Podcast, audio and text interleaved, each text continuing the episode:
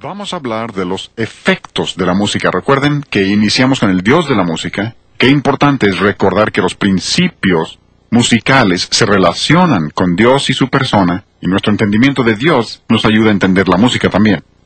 Luego hablamos del mensaje de la música. La música sí comunica, transmite un mensaje. De ahí pasamos al sonido de la música, mostrando la importancia del sonido, los elementos musicales, la melodía, armonía y ritmo se mencionan en la escritura y podemos saber lo que Dios desea en esas áreas. Incluso la palabra salmodear. Dijo Pablo, cantaré con el espíritu, pero cantaré también con el entendimiento. Y ahí usa la palabra salmodear. Salmodearé con el espíritu, salmodearé con el entendimiento. Es un término musical, se refiere a la melodía que va con la letra. De modo que hay un mensaje en la música misma y hay un sonido que Dios desea que tengamos. En la cuarta sesión hablamos del evangelio de la música. Dijimos que si aceptamos la música incorrecta, aceptaremos doctrina incorrecta. La música correcta tiene que acompañarse de la doctrina correcta. Y hoy queremos hablar de los efectos de la música. Recientemente aquí en California, una señora pasó al frente al final del mensaje y dijo, déjeme platicarle algo interesante. Y le dije, Siempre me alegra tener ilustraciones nuevas. Dijo, tengo un hermano que fue jefe de relaciones públicas en Marriott Gran América, allá en California. No es creyente, parte de su trabajo era contratar a los grupos musicales de rock que se presentaban ahí en Gran América. Parte de su trabajo también era contratar a los grupos cristianos.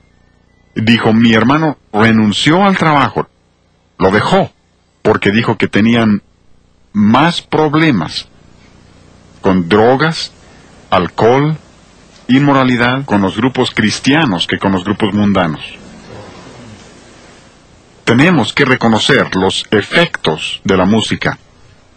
Hay cosas que van juntas, no son independientes, van juntas. Y estamos usando como lema, comprobando lo que es agradable al Señor. Vamos a repetirlo juntos. Efesios 5:10 comprobando lo que es agradable al Señor. Dios tiene sus normas, y pensarán que al sostener la norma de Dios la gente se alejará de ti. Ah, no. Si sostienes la norma de Dios, la gente que busca la verdad es atraída a ella, es como un imán que los atrae a la verdad y a la palabra de Dios. Aquí tienen un estudio interesante. La gráfica no es muy clara, pero trataré de explicarlo. Se han hecho estudios de adolescentes cristianos. Parece que muchos adolescentes cristianos, criados en hogares cristianos, oyendo la verdad, cuando son grandes, se apartan del cristianismo en el que fueron criados. Dos adolescentes, criados en el mismo hogar, con la misma enseñanza y crianza, uno sigue a Dios y el otro se aparta. Pero este estudio busca precisar cuál fue el factor que apartó a estos jóvenes de Dios y del cristianismo, ¿cuál fue el factor principal? Suponían que lo primero sería esto, del lado derecho, demasiadas reglas. Estás demasiado limitado como joven. Dicen que vives en un ambiente artificial, escuela cristiana, y necesitas conocer el mundo real. Ha de ser por tantas reglas que se apartaron. Solo el 1.6% de ellos dijeron esa razón. Menos de 2 en 100 dijeron que era el exceso de reglas lo que los apartó del cristianismo. Más del 20% dijeron que era la atracción del mundo. El atractivo del mundo, especialmente su música, era el factor que mencionaron más, fue lo que los apartó de principios cristianos al mundo. Más de uno en cinco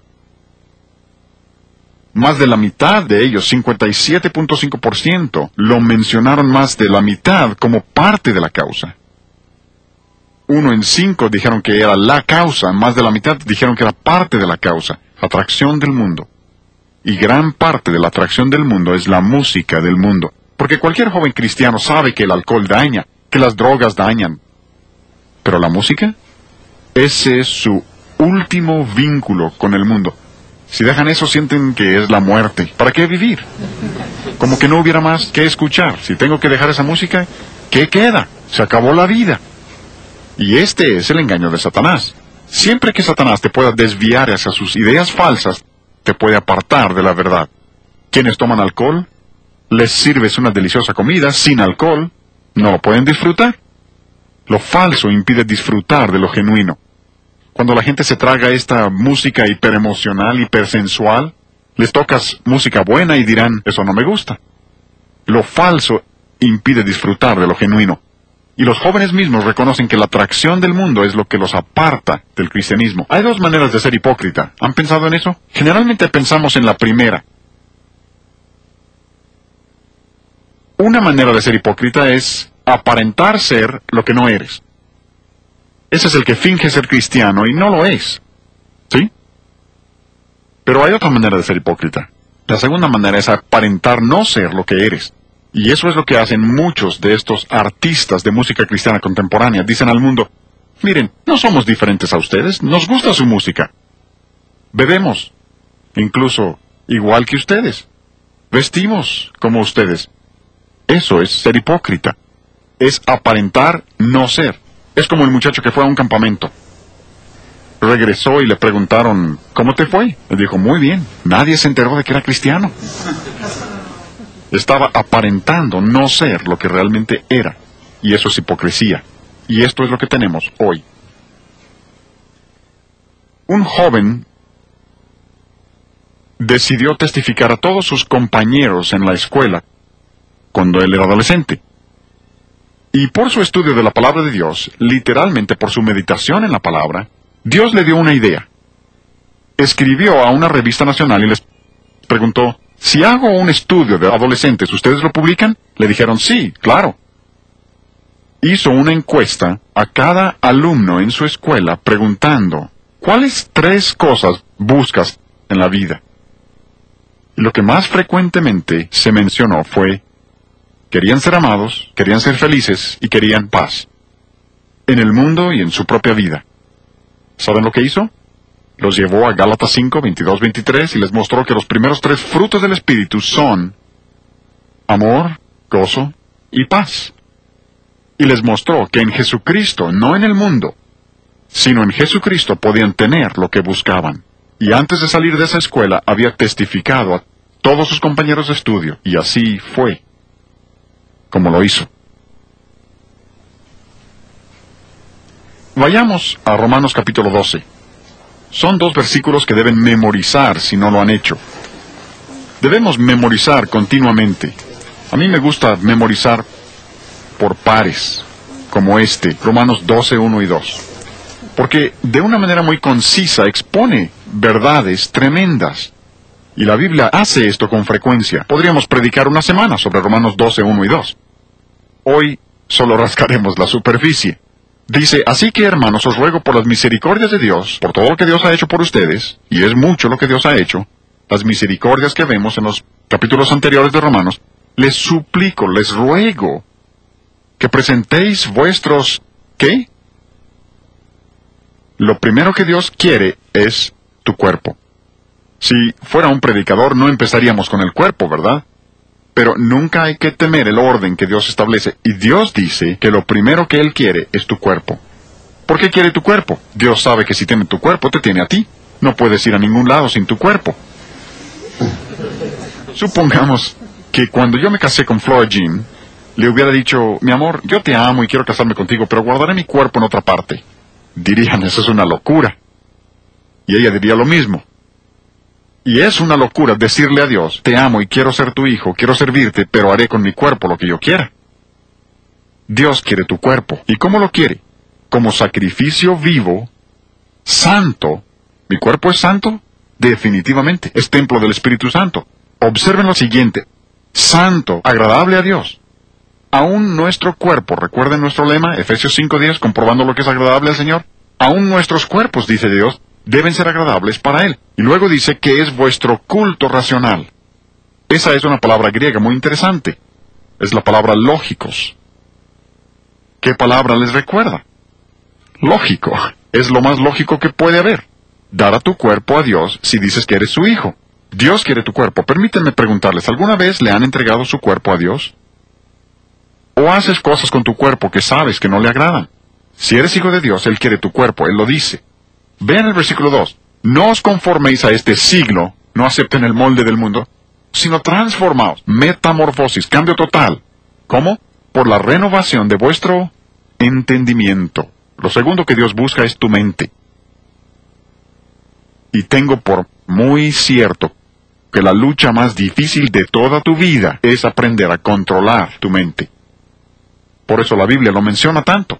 Isaías 26.3, tú guardarás en completa paz a aquel cuyo, no corazón, su pensamiento en ti persevera. Lo que piensas, Hebreos 8.10, dice, pondré mis leyes en la mente de ellos. 1 Corintios 2.16, nosotros tenemos la mente de Cristo. ¿La tienes?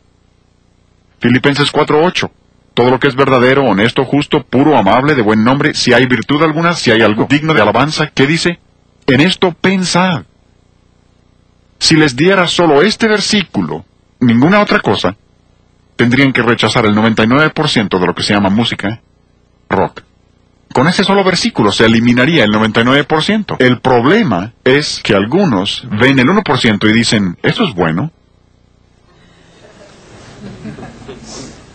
Como si fueras por la calle y ves un bistec en el bote de desperdicios. Lo sacas y te lo comes, ¿no? Claro que no. ¿Por qué? Porque está en el bote de los desperdicios. Muchos buscan algo bueno entre los desperdicios de Satanás. Dios quiere tu mente. Ahora, permítanme otra pregunta. ¿Has entregado tu mente a Dios? ¿En qué piensas cuando estás solo? Dios dice claramente que sí puedes controlar tu mente. Josué 1.8 Nunca se apartará de tu boca este libro de la ley, sino que de día y de noche meditarás en él para que guardes y hagas conforme a todo lo que en él está escrito. Puedes pensar como Dios quiere, si lo deseas. Dios nunca te pide algo sin que te capacite para hacerlo. Y Dios quiere tu mente. Pero vean lo tercero.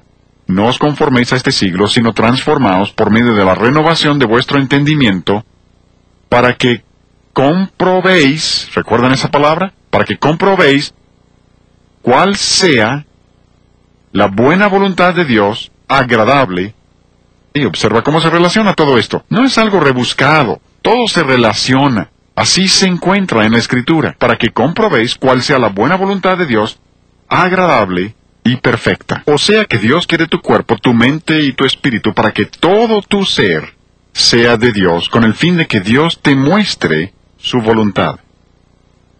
Muchos dicen a Dios, dime lo que quieres y decidiré si quiero hacerlo o no. Lo siento, así no funciona.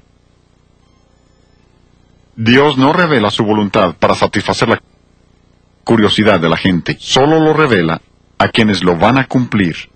Tienes que decir al Señor, haré lo que tú me pidas, y entonces Dios te lo dirá. Pero repito, esto se relaciona con la voluntad de Dios. Efesios 5:17, por tanto no seáis insensatos, sino entendidos de cuál sea la voluntad del Señor. Todo esto se relaciona con la voluntad de Dios. Entregar a Dios tu espíritu, tu mente y tu cuerpo.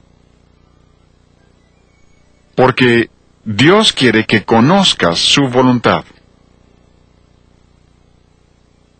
Y solo tendrás felicidad en la voluntad de Dios. Tantos adolescentes, algunos adultos también, piensan, si me entrego a la voluntad de Dios será una tragedia.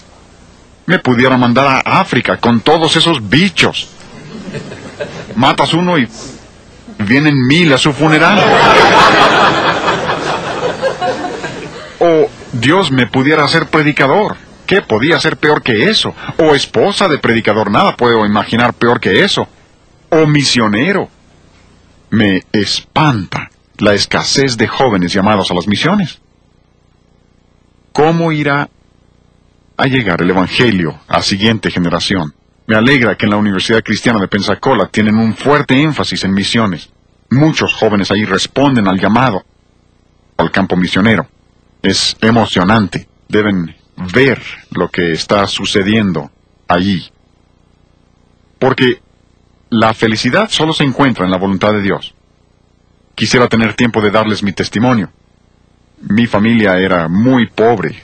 Nueve hijos, siete hombres, dos mujeres, tan pobres que solo completábamos para los agujeros del queso gruyer. O como decía mi tío, desayuno, comida y cena eran sándwiches de aire con leche de rana. Y es que mi padre se enfermó cuando yo tenía dos o tres años de edad y no pudo trabajar por dos años y no teníamos nada. Pero Dios tocó ese hogar. Fui salvo a los cinco años. Dios habló a mi corazón, me sacó de Nueva York. Cuando tenía once años tocaba trombón en la orquesta de la secundaria. A los doce tocaba con los de high school. Me decían niño prodigio. No sé qué será eso, pero así me decían. A los catorce años tocaba en la orquesta estatal. Era solista de trombón. Y luego me invitaron a la filarmónica. Y yo me consideraba el don de Dios para el mundo de la música. Era muy humilde. Pero Dios tocó mi vida y no puedo decir detalles, pero me enteré acerca de la Universidad Bob Jones. Yo nunca había conocido un músico que fuera espiritual. Y los que eran espirituales no eran buenos músicos. Y creía que no se podía hacer ambos. Supe de Bob Jones tres semanas antes de ir allá. No tenía dinero para asistir. Mi hermano mayor regresó de la Marina con 80 dólares y con eso fui a Bob Jones. Llegué a la mesa de inscripciones donde se pagaba y quería pedirles una consideración y les dije, solo estaré por un semestre. Y me preguntaron, ¿cómo se llama? Le dije, consígame un trabajo para quedarme. Y dijo, ¿cómo se llama? Le dije, me llamo Frank Garlack. Dijo, su cuenta ya está pagada. Le dije, me llamo Frank Garlack. Creí que sería un error, que después me cobrarían. Después supe que mi abuela había conducido a Cristo a una mujer muy rica de Florida, y ella pagó todos mis estudios en Bob Jones y nunca la conocí hasta que me había graduado. Y así vez tras vez, al rendirme a la voluntad de Dios, en Nueva York yo creía que iba hacia la cima, y yo tenía que pagar mi boleto. Como Jonás al huir de Dios, él tenía que pagar su pasaje de regreso. No le gustó el medio de transporte, pero Dios se encargó del pasaje. Quisiera convencerles de que la felicidad solo se encuentra en la voluntad de Dios.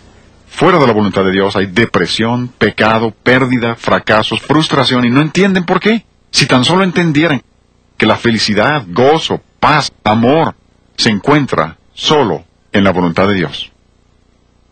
Preguntarás, ¿eso qué tiene que ver con la música? Vean conmigo primero Samuel 16. Hemos usado este capítulo por años. Desde que escribí sobre el ritmo del rock hace muchísimos años, usé estos versículos entonces para mostrar los efectos de la música y los principios siguen vigentes. Las ilustraciones cambian, pero los principios son los mismos, porque la palabra de Dios nunca cambia. Este es el trasfondo. Saúl, rey de Israel, desobedeció a Dios. Ahora, por su desobediencia, tiene problemas. Desobediencia siempre trae problemas. No siempre de inmediato, por eso la gente es engañada. Desobedecen a Dios y no ven que Dios tome un palo para golpearlos y dicen, supongo, que Dios se ha olvidado. Es como aquel optimista que cayó de un edificio de 20 pisos y al pasar por el décimo piso alguien oyó decir, hasta aquí todo va bien. Hay muchos cristianos así. Desobedecía a Dios y no ha hecho nada, creo que lo olvidó. No, es que Dios no lleva prisa. Tú llevas prisa. Dios puede llevarse 100 años para producir un roble. Tú no tienes tanto tiempo y Dios traerá la cosecha cuando Él esté listo. Saúl desobedeció a Dios y por eso tenía problemas. Versículo 14, primero Samuel 16:14, el espíritu de Jehová se apartó de Saúl y le atormentaba un espíritu malo de parte de Jehová. Dirás, ¿un espíritu malo de parte de Jehová? ¿Cómo puede ser eso? Déjenme explicarles algo. Frecuentemente cuando la Biblia usa la palabra espíritu, no se refiere a un ser. Nosotros lo usamos igual. Hablamos de un espíritu de competencia. ¿Un ser? No, no creo. Se refiere a un ambiente, un ánimo que prevalece ahí. La Biblia usa el término de la misma manera. No siempre se refiere a un ser. Y creo que al decir que le atormentaba un espíritu malo de parte de Jehová, se refiere a un espíritu de depresión. Siempre que alguien desobedece a Dios, vendrá depresión. Pudieran sentirse muy bien un día y al día siguiente ni les importa vivir. Aún en las escuelas cristianas, jóvenes cristianos desobedecen a Dios y viene depresión. Se ve en sus rostros, dice Isaías. La apariencia de sus rostros testifica contra ellos. Creen que te engañan, pero se nota la depresión que siempre viene como resultado de la desobediencia. Por esto tantos en el campo del rock son destruidos por drogas. Podríamos mencionar cientos, personas con millones de dólares, coches, casas, dinero. Tienen fama, tienen renombre mundial. Y dirías, qué felices. No. ¿Saben por qué toman drogas? Para ocultar la depresión. Alcohol igual. Hablan de la hora feliz. Nada podía estar más lejos de la verdad. Están ocultando depresión. La clausura de la mente americana menciona a tantos cantantes de música rock que se han metido en problemas serios. Aún Elvis Presley murió por drogas. En su mansión, Grace Mansion, en Memphis, Tennessee, hay un letrero que dice, solo porque trató bien a su madre, eso no le da derecho de portarse como un maniático sexual. En la pared de su casa. No puedes violar los principios de Dios sin pagar el precio. No importa quién sean los principios valen. Y cuando pienso en estas gentes, siempre pienso en segunda de Pedro 2.19. Les prometen, dice Pedro ahí, o sea, a ustedes, los jóvenes, les prometen libertad, y son ellos mismos esclavos o siervos, literalmente, de corrupción. Ellos están esclavizados y quieren arrastrarte a ti con ellos.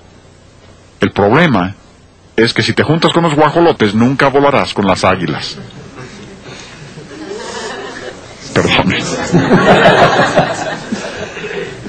Pero si pasamos al último versículo en el capítulo 16, es interesante porque dice, y cuando el espíritu malo de parte de Dios venía sobre Saúl, David, el pastorcito David, tocaba el arpa, y observen las cuatro palabras que siguen, tocaba con su mano.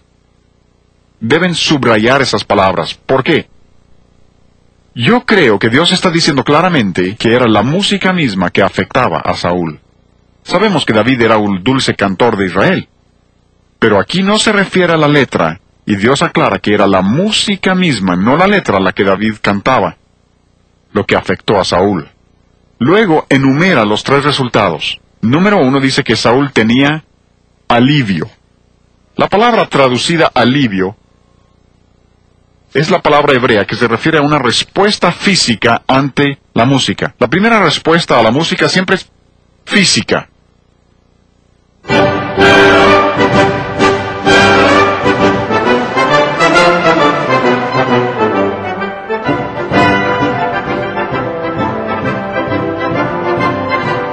He tocado unos compases y ya se están moviendo, moviendo pies, cabeza, manos, y nada tiene eso de malo. La música afecta el cuerpo. Esos movimientos hacen notar tus extremidades. Algunos dicen que si marcas el ritmo con el pie es malo. Claro que no. Nunca he visto que alguien mueva el pie sensualmente. Nunca lo he visto. Es asombroso lo que se desvía la gente con estas cosas. Algunos dicen, la música sincopada es mala. Imposible. La síncopa es parte natural de la vida. La palabra misma es sincopada. ¿Qué puede tener eso de malo? Eso no es malo. Al Cristo vivo sirvo. Cristo es la palabra sincopada. Nada tiene de malo. Es parte natural de la vida. Y algunos se desvían totalmente. Dicen, algo tiene de malo la síncopa. Incluso Handel en el Mesías. Aleluya. Sincopado. Aleluya. Aleluya. Aleluya. Aleluya. Sincopado. Dicen, eso es mundano. No. Dicen, es muy repetitivo, eso es didáctico, pero no hay que exagerarlo. Pero lo dice y luego lo modifica, aleluya, y luego por tercera vez, aleluya, y luego modula a la clave dominante, aleluya. Hay que, hay repetición, pero con variación. Usa síncopa y no tiene nada de malo. Si te desvía por una tangente de esas y pierdes la verdad misma. Eso no tiene nada de malo. Siempre ha habido gente. Por naturaleza tenemos miedo a lo nuevo. Cuando William Bradbury compuso Tal como soy, algunos dijeron, eso es mundano. ¿Cómo puede ese himno ser mundano? Dicen, pues está en un compás de 3-4, los valses están en 3-4 y la gente baila los valses, así que debe ser malo. ¿Cómo es posible? Hasta tu corazón late como un vals. Tiene un latido fuerte, uno secundario y un contratiempo. Eso no es malo. Incluso hay unos micrófonos para oír el pulso, el flujo de la sangre. Y al oír eso un hombre dijo, mi sangre baila vals. Y si Dios puso eso en ti como ritmo natural, no puede ser malo de ninguna manera. Ahora, si buscas el ritmo del sexo, y si hay un ritmo rock que apela al cuerpo, no puedes tomar eso, que Dios dice que es sensual, y usar eso para Dios. Pero tu ritmo cardíaco no es malo, no hay problema con síncopa, es parte de la vida. La música te afecta físicamente y no hay nada de malo con la respuesta física, siempre que la respuesta física sea correcta. Si pones una grabación de rock, esos movimientos llaman la atención hacia tu cuerpo. Cuando Elvis Presley empezó a salir en televisión no querían mostrar de su cintura para abajo. ¿Por qué? Le decían Elvis la pelvis. Decían que sus movimientos eran sensuales y tenían razón. ¿Quieres marchar a ese ritmo? Bien, esos movimientos enfatizan las extremidades. Eso no es sensual y ese ritmo adicional te motiva a marchar. Perfecto. No se desvíen diciendo que si tiene cualquier ritmo debe ser malo. Ron Hamilton escribió un himno que se llama Alas de Águila, que lleva un pa, pa, pa, para correr, que dice la gente, eso es mundano. ¿Cómo puedes correr mundanalmente? ¿Has tratado de correr sensualmente? Nunca lo he visto. No se puede. Y es que si te desvías por una de esas tangentes, pierdes todo el sentido de lo que es la música. Hay que siempre guardar el equilibrio. Hay una palabra griega interesante. Esto se aparta un poco del tema. Cuando Pablo decía a Timoteo cómo debe vestir la mujer, dice ahí en el segundo capítulo que vistan con modestia. La palabra es sófronos, que significa dominio propio, literalmente con sentido común. Dios espera que tengamos sentido común. Dios quiere que su pueblo piense. Por eso enseña esto. Pero respondes físicamente a la música. Es inevitable. La música afecta nuestro cuerpo. Existe una disciplina fascinante que se llama kinesiología de la conducta. No se espanten con esa palabrota. Se refiere a nuestra reacción ante nuestro ambiente y su influencia sobre nuestra conducta. Pueden usarlo para impresionar a sus amigos alguna vez. Kinesiología de la conducta.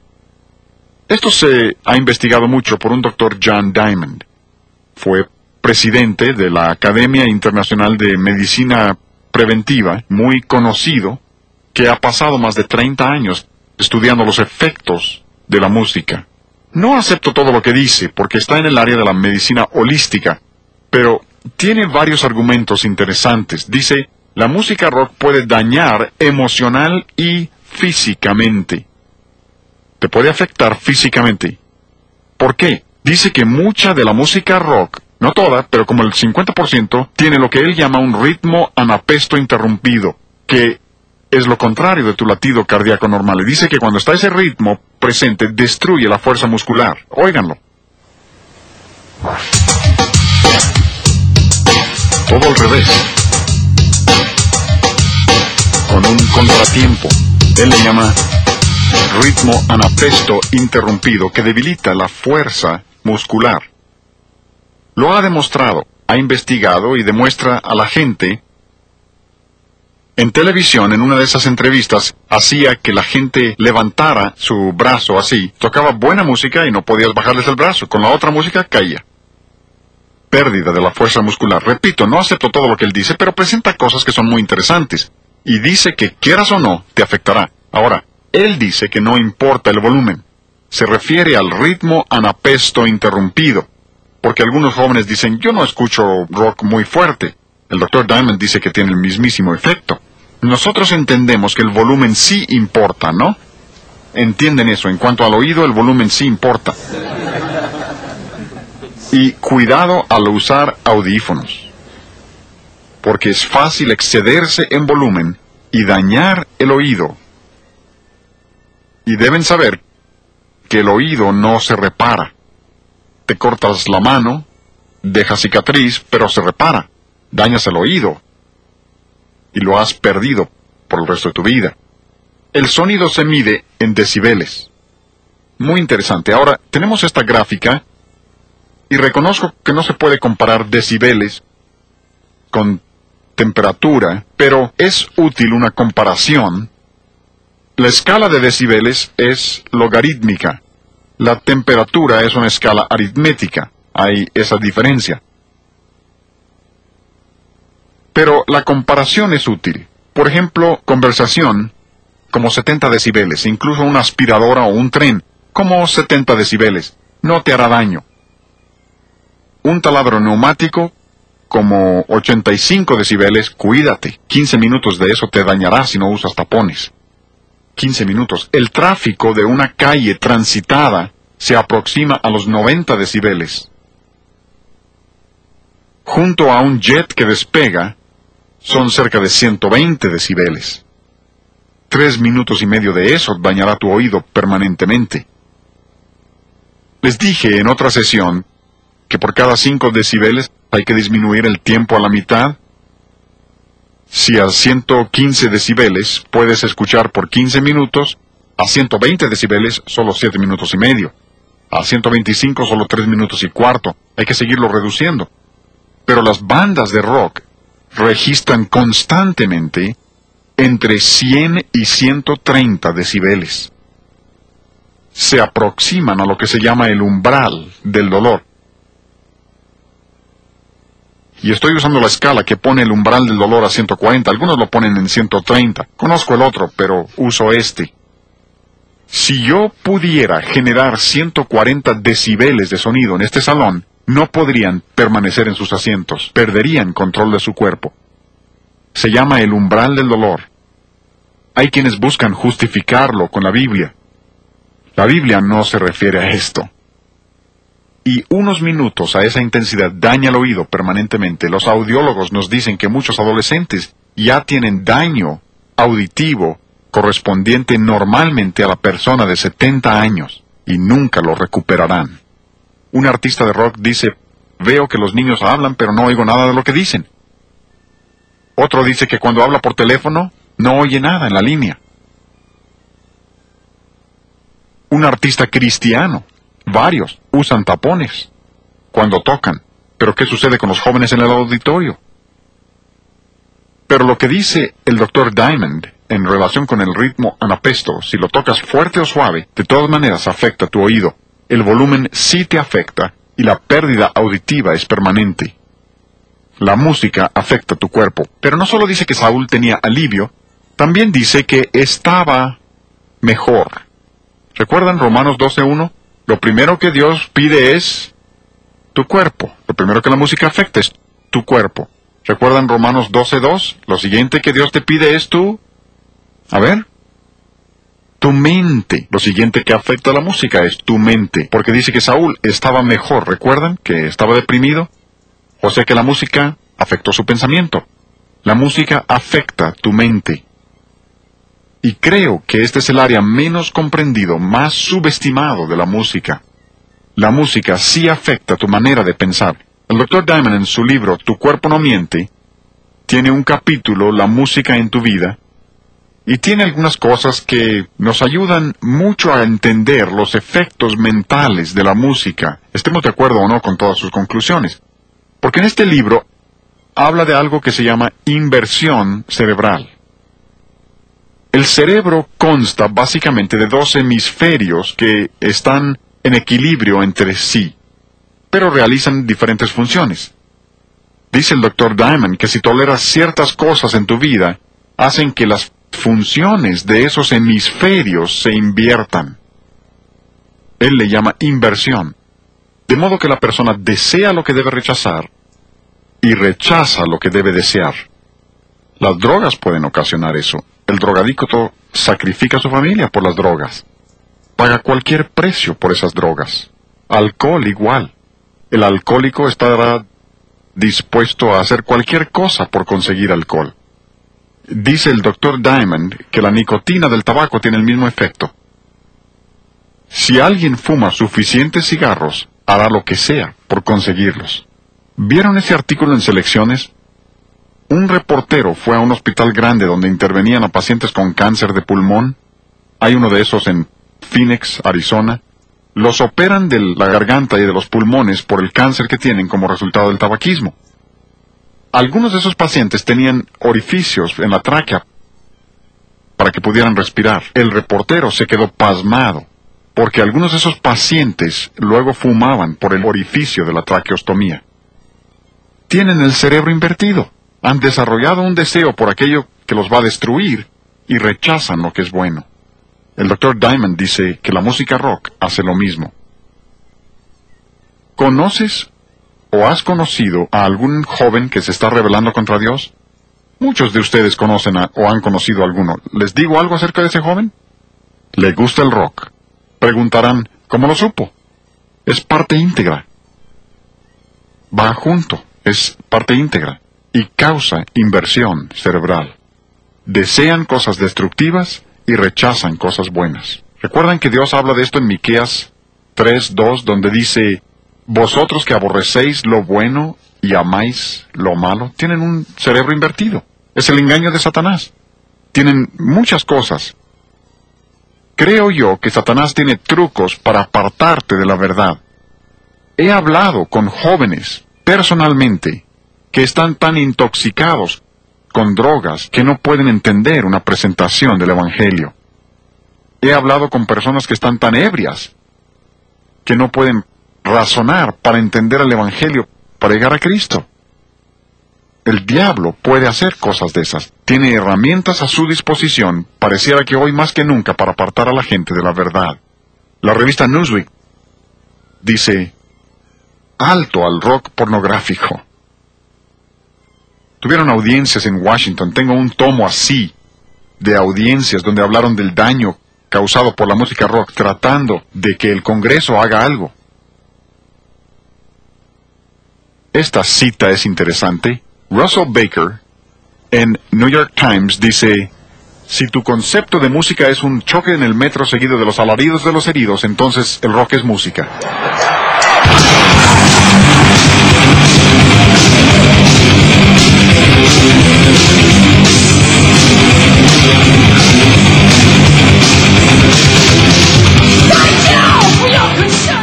Parece el metro. Esa es una grabación cristiana. Lo compramos la semana pasada en la librería cristiana. Y es que una vez que has perdido el rumbo, el sentido de lo bueno y lo malo, se vale de todo. Y el mundo dice, ese es un choque del metro y los gritos de los heridos. Y el mundo lo reconoce mientras algunos cristianos lo niegan. Los hijos de este siglo son más sagaces. Un artista del rock dice, hemos construido nuestra carrera sobre la rebeldía. Lo dicen abiertamente, lo que pasa es que no le ven nada de malo. Todos dicen, nuestra música es sensual, pero no le ven nada de malo a la sensualidad. No entienden nuestras críticas, pero los cristianos sí deben entenderlo. Esto es algo interesante. Music. Esta empresa provee música para los grandes centros comerciales.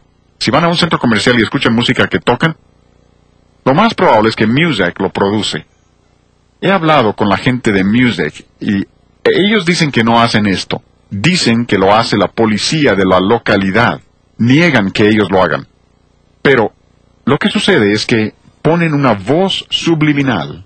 Dicen que la ratería es tan serio en los centros comerciales que una cadena nacional de tiendas me informó que tienen una persona de tiempo completo solo para evitar que los empleados les roben. No los que entran, sino los empleados. Dicen que el problema es tan serio que ahora meten a la música una voz subliminal que dice, no robaré, no robaré, no robaré. Hay dos maneras de hacerlo. Pueden ponerlo en el rango ultrasónico, no se oye, pero ahí está o lo ponen en el rango infrasónico, bajo el umbral auditivo, y tu mente consciente no lo percibe, pero ellos creen que te afecta. Incluso Music garantiza a sus clientes una disminución de sus pérdidas por robos si usan esa música. Lo garantizan. Porque dicen ellos, es como una sugestión post-hipnótica. Dirás, ah, a mí no me hipnotizan. No lo asegures. Les dije en la sesión anterior que mi hermano menor se llama Víctor tiene un doctorado en la Universidad de Cornell como psicólogo con especialidad en hipnosis. Enseña en la Universidad de Cayuga en Nueva York y trabaja con los reclusorios de Nueva York tratando de ayudar a los presos por medio de la hipnosis. Ese es mi hermanito. Es un campo muy interesante. La última vez que hablé con él me dijo, Frank, tú no entiendes lo que yo hago. Yo le había dicho que no me gustaba, y no me gusta. No creo que Dios quiere que entregues tu mente a nadie. La Biblia enseña que Dios quiere que siempre tengas control de tu mente, tus pensamientos, tu vida espiritual. Pero dice mi hermano, yo puedo ayudar a la gente por medio de hipnosis. Viene alguien que quiere dejar el cigarro y tenemos una sesión de media hora y dicen, Doctor, yo creía que me iba a hipnotizar. Mi hermano dice, ya lo hice. Ni cuenta se dieron. No estamos hablando de dormirlo. Se trata de controlar su mente. Y le pregunté, ¿y qué de la música?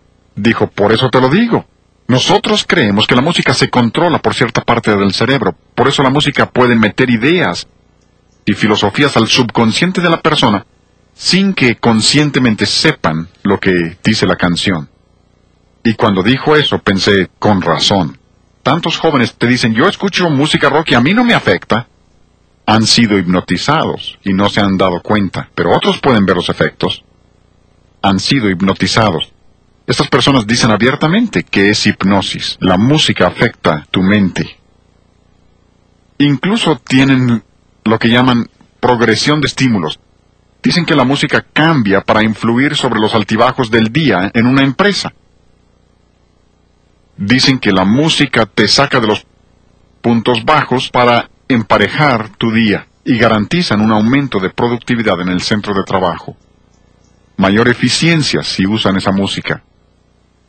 Pero no solo dice que Saúl tuvo alivio y que estaba mejor, la música no solo afectó su cuerpo y su mente, también dice que el espíritu malo se apartó de él. O sea, que la música afecta tu vida espiritual.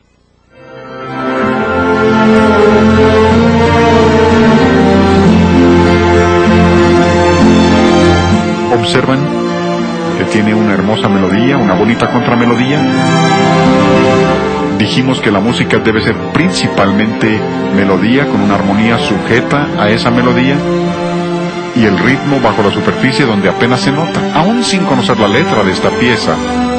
Es música que eleva porque sigue los principios de Dios. Si sabes además la letra, hay una respuesta que afecta tu vida espiritual de manera correcta y serás un creyente más fuerte, porque la música sí afecta nuestra vida espiritual.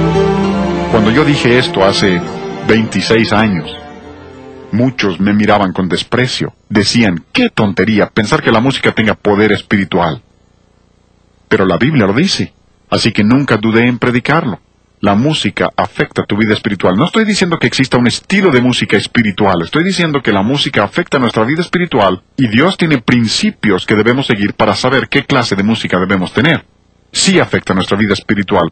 Para mí lo interesante es que tantos de los artistas del mundo dicen lo mismo un grupo popular dijo, no hemos venido para tocar y cantar, hemos venido a qué? A predicar. ¿A predicar? Sí, así lo dicen ellos. No son palabras mías, así lo dicen ellos. Dicen que se consideran misioneros. Dijimos que no muchos jóvenes van al campo misionero, pues ellos dicen, somos misioneros. ¿Y qué hacemos? Dicen que su música es un arma en la lucha por llevar convertidos a su religión. Dirás, eso es una locura, ¿cómo van a ganar convertidos por medio de la música?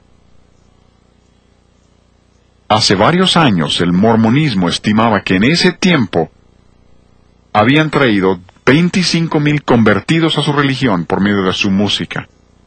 En la actualidad serán muchos más. Ellos saben que su música tiene poder espiritual. Hay muchos artistas que dicen lo mismo. Algunos dicen haber nacido de nuevo. Uno dijo que andaba en la sierra en la noche y vio un aerolito y nació de nuevo. Qué emocionante, ¿no? Dirás, pues, no me interesa su filosofía, a mí me gusta su música. Uno de los cantos de ese hombre dice que nació en el verano de sus 27 años, regresando a casa a un lugar donde nunca había estado antes, eso sucedió a los 27 años de edad, dejó atrás el ayer, pudieras decir que ha nacido de nuevo pudieras decir que encontró una llave universal. Eso de ninguna manera es nuevo nacimiento. Se refiere a una experiencia religiosa falsa. y dice que considera que su música es mucho más que espectáculo. Recuerden que el otro grupo dice que no son artistas, son predicadores. Él dice, esto no es espectáculo, considera su música como el Evangelio de una nueva religión secular cuya deidad es la propia cabeza de uno. Eso se llama, sí, humanismo, humanismo secular. Pero va más allá, es paganismo. Y este artista es uno de los primeros pensadores de la nueva era. Y dice, un día de estos, no seré humano, seré un dios. Fabuloso, ¿no? Su propia cabeza. Y luego dice, me complace compartir con ustedes est, en la portada de su disco. ¿Y qué será est? Est son las siglas de Erhard Sensitivity Training es una mentalidad que forma parte de la nueva era. Est. Y si recuerdan latín, sabrán que la palabra est es ser. Y creo yo que esto es una falsificación del yo soy de la Biblia. Falsificación del diablo. Y muchos se lo tragan. Y este hombre declara abiertamente que trata de convertirte a eso. Yo me preguntaba, ¿qué puede tener de malo al tipo que le gustan las vitaminas naturales y la granola? porque le decían el niño sano. Muchos creen que el diablo viene vestido de rojo con cuernos y cola. La Biblia no dice así. Dice la Biblia que viene como ángel de luz, el niño sano. Por eso la gente cree que es inocente y bueno. Y es un evangelio falso y mentiroso. Les muestro este canto porque quiero que vean. Este es uno de los más conocidos. Lo escuché en una tienda el otro día. Muchos lo conocen porque tiene bonita melodía, pero la letra es alarmante. Oigan lo que dice. Se llama Yo compongo los cantos y dice, Yo he vivido desde siempre y compuse la primerísima canción. Yo compongo los cantos. Mi hogar es en tu interior y tengo mi propio lugar en tu alma. Ahora, cuando me asomo por tus ojos, soy joven a pesar de que soy muy viejo. Y luego dice, yo soy la música y yo compongo las canciones. ¿Quién será el que habla? Obviamente el diablo. Han visto lo que la Biblia dice acerca de Lucifer. Dice, subiré al cielo, en lo alto, junto a las estrellas de Dios, levantaré mi trono. Yo, yo, yo, yo soy música, yo compongo. Hasta dice que su hogar es en tu interior y se asoma por tus ojos. ¿Recuerdan? Canalización, espíritus malignos. Esto dice. Y muchos jóvenes cantan eso y no saben que están cantando las virtudes del diablo. Y esa es una. Pero abundan. Donde el diablo es el que habla y la gente lo canta. Jesús dijo, mirad lo que oís. Tengan cuidado, no escuchen lo que no deben, porque quiere que comprobemos lo que es agradable a Él. Y cuando entendemos que Dios quiere nuestro cuerpo, nuestra mente y nuestro espíritu, y que la música afecta en ese mismo orden cuerpo, mente y espíritu, desearemos la música que a Dios agrada, que es agradable a Él. Tenemos suficientes principios, no podemos errar si la verdad lo queremos saber. Vamos a repetir nuestro texto una vez más. Efesios 5:10